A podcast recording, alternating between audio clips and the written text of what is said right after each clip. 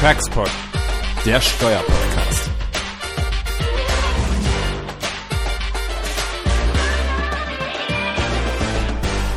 Ja, hi und herzlich willkommen zu einer kleinen Sonderausgabe von Taxpod.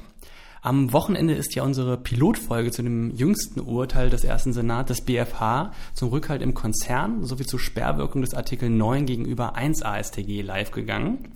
Was wir euch allerdings bislang verheimlicht haben, ist, dass äh, Jens im Nachgang zu unserer Diskussion noch ein äh, kleines Interview mit Herrn Professor Dr. Dietmar Gosch zu eben diesem Urteil geführt hat, das wir euch selbstverständlich nicht vorenthalten wollen.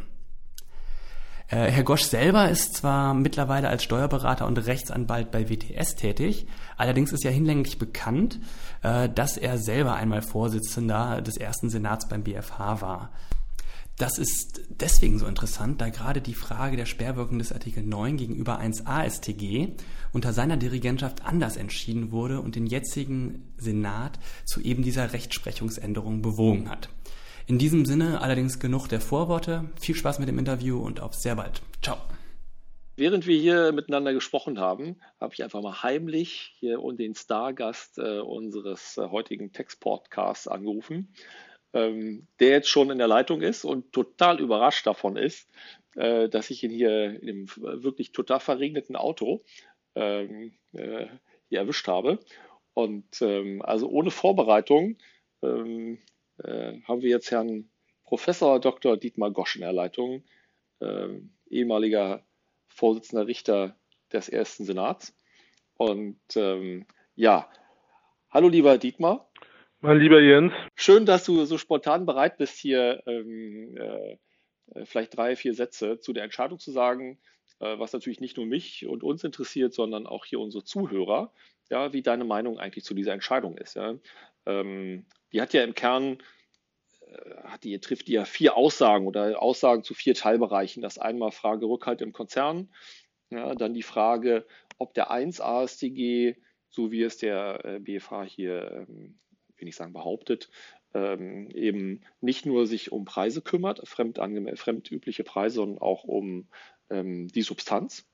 Ähm, und da natürlich das dritte Thema, das äh, ja unter deiner äh, unter deinem Vorsitz anders entschieden wurde, die Frage Sperrwirkung Artikel 9. Und das letzte ist die Frage natürlich, wie sich der BFH hier ähm, mit Hornbach und äh, 1 AStG und EU-Recht auseinandersetzt da ist so mein Gefühl, hat er auch ein bisschen einen eigenen Blick auf die Dinge der BFH entwickelt. Ja. Ich weiß nicht, würdest du zu einem oder zu einem der Punkte so kurz was sagen? Ich kann es versuchen, Jens. Ich, ich kann das tun, versuchen. Wie gesagt, ich bin überrascht, äh, genauso wie die Öffentlichkeit überrascht äh, gewesen sein sollte oder dürfte von dem Urteil, das hier in Rede steht. Ähm, um das Ergebnis kurzerhand vorwegzunehmen, äh, der BFH hat sich ja, vorbehaltlos dem BMF und dem Nichtanwendungserlass gegen die schon von dir angesprochene Spruchpraxis des ersten Senats angeschlossen. Er hat keinen Stein auf dem anderen belassen, was die Konzernfinanzierung anbelangt.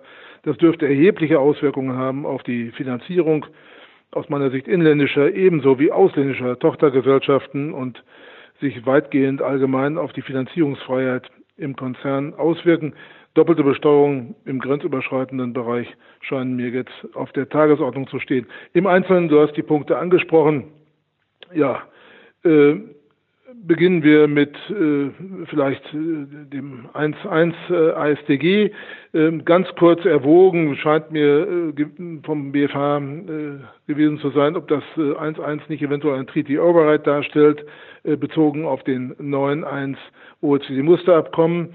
Ähm, hat das aber dann nicht weiter ausgeführt, sondern er ist gestoßen auf zwei Punkte, die ihn äh, munitionieren, äh, die Sperrwirkung äh, ausgelöst durch Artikel 9 Absatz 1, den Grundsatz des Dealing at Arms Length zu konterkarieren. Der eine ist Artikel 31 Wiener Übereinkunft über das Recht der Verträge. Da steht drin, dass Verträge, völkerrechtliche Verträge im Sinne von Treu und Glauben auszulegen sind. Das ist richtig, aber was sagt uns das? Das hat äh, überhaupt keine Strahlkraft und Ausstrahlkraft. Hinzu kommt, äh, die Wiener Übereinkunft über das Recht der Verträge stammt aus dem Jahre 1989. Der in Rede stehende ähm, Artikel des DBA, das den BFH beschäftigte, DBA Belgien, stammt aus dem Jahr 1969. Möglicherweise hat man äh, auch noch gleichzeitig äh, die sogenannte statische Betrachtungsweise mit über Bord geworfen. Dann zweiter Punkt, äh, sagt der BFH, wir konterkarieren die Sperrwirkung mit Artikel 9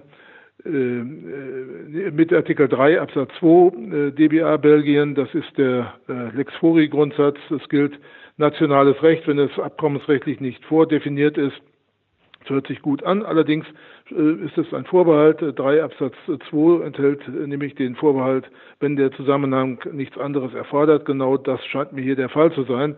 Äh, denn DBA zielen darauf ab, doppelte Besteuerung zu vermeiden. Und hier rennen wir hinein. Denn wenn jeder Staat nun sein eigenes Bild sich davon macht, was fremdüblich ist und auch seine konditionalen die, die Terms der Verabredung mit äh, ins Visier nimmt, dann äh, scheint mir das äh, zweifelsfrei zu sein, dass hier Doppelbesteuerungen drohen. Dass das nicht richtig sein kann, zeigt uns auch das äh, OECD-Musterabkommen in Artikel 9 Absatz 2, wo ja die Gegenberichtigung, und zwar nicht als Non-Self-Executing-Vorschrift, sondern als Self-Executing-Vorschrift ähm, vorgeschrieben worden ist. Insofern zeigt das, dass die Auslegung des DBA zweifelhaft ist. Ja, dann hat der BFH vor diesem Hintergrund gesagt, ähm, Konzernrückhalt spielt keine Rolle, also strikte Standalone-Betrachtung, keine All-In-Betrachtung. Kann man so sehen, aber äh, scheint mir mit der Lebenswirklichkeit nicht unmittelbar übereinzustimmen. Äh, damit wirft der BFH, auch das ist wichtig, das ist wichtig für die Fachöffentlichkeit, wirft der BFH auch über Bord äh, die Rechtsprechung nicht nur zur Sperrwirkung, sondern ähm, das Urteil 1R29, nee, 2497 äh, zur Konzernrückhaltsbetrachtung im Inland bei der Korrektur nach VGA. Das ist also flächendeckend jetzt weg.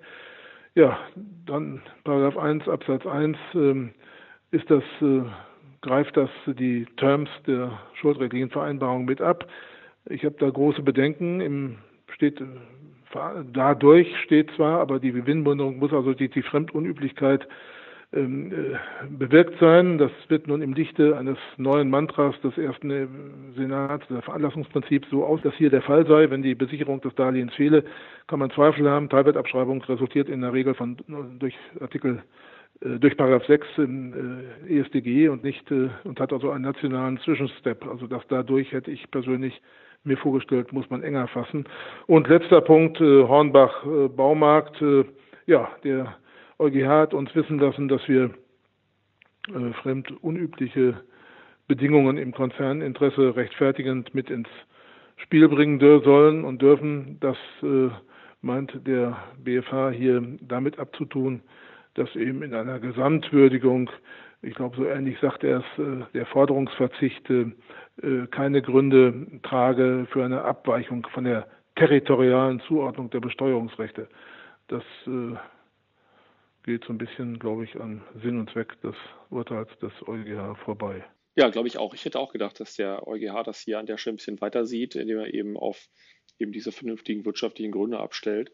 Ähm, ja, die Zuhörer werden das wahrscheinlich gar nicht glauben, dass wir hier das tatsächlich spontan gemacht haben, weil du ja einfach wie gedruckt hier ähm, äh, die Sachen, das muss man schon sagen, das kann man direkt drucken, also das ist sensationell. Wenn ich nur eine Frage stellen darf, Dietmar, und zwar, ähm, wir haben hier den Fall diskutiert, ähm, was wäre gewesen, wenn das Darlehen die fehlende Besicherung berücksichtigt hätte, und zwar dadurch, dass man den Zins entsprechend erhöht hätte. Ja, also statt der 6% in dem Urteilsfall wären es halt 10 gewesen zum Beispiel. Hätte sich dann etwas geändert bei der Frage, ähm, ob der 1-AStG dann auch noch die Substanz erfassen darf? Also ich weiß nicht, wie liest du die Entscheidung dazu?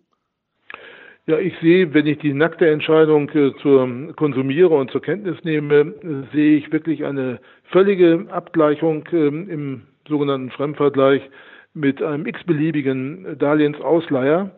Und äh, da steht dann letztlich drin, der würde sich immer besichern lassen. Und wenn er sich nicht besichern lässt, dann ist das nicht äh, durch äh, einen Zinsfuß äh, zu substituieren. Möglicherweise will der Bf BFH so weit gar nicht gehen. Das äh, kann ich nicht ausschließen. Der, na, wie soll man es nennen, authentischen Interpretation äh, von Herrn Wacker in der Finanzrundschau, die Just in Time ja wie wild äh, überrascht hat.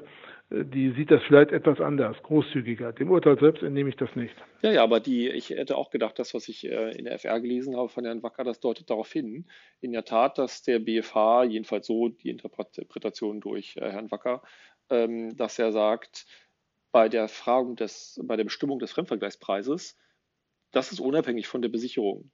Ja, was schon was komisch ist, ja. Aber ich gebe dir recht, ähm, in, der, in der Entscheidung kann Denn man das. Das würde ja doch wieder bedeuten, dass man den Konzernrückhalt einbezieht. So ist das. Und offensichtlich spielt dann der Konzernrückhalt dann nur für die Frage dann eine Bedeutung äh, Substanz oder nicht. Also so eine Art modifizierter Rückhalt im Konzern. Hm, überrascht ein wenig, denn immerhin wird äh, auch im Leitsatz wie auch im Urteilstext äh, der Konzernrückhalt als äh, Topos explizit bezeichnet. Also er bringt eine Konzernüblichkeit zum Ausdruck, heißt es dort, aber gerade keine Fremdüblichkeit.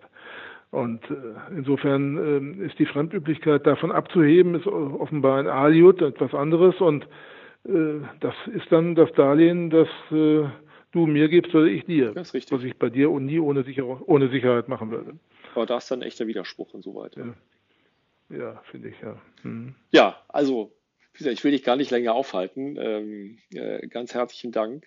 Äh, dass du bereit warst, hier so spontan ähm, da ähm, äh, deine Meinung zu der Entscheidung zu äußern. Danke dir ganz herzlich.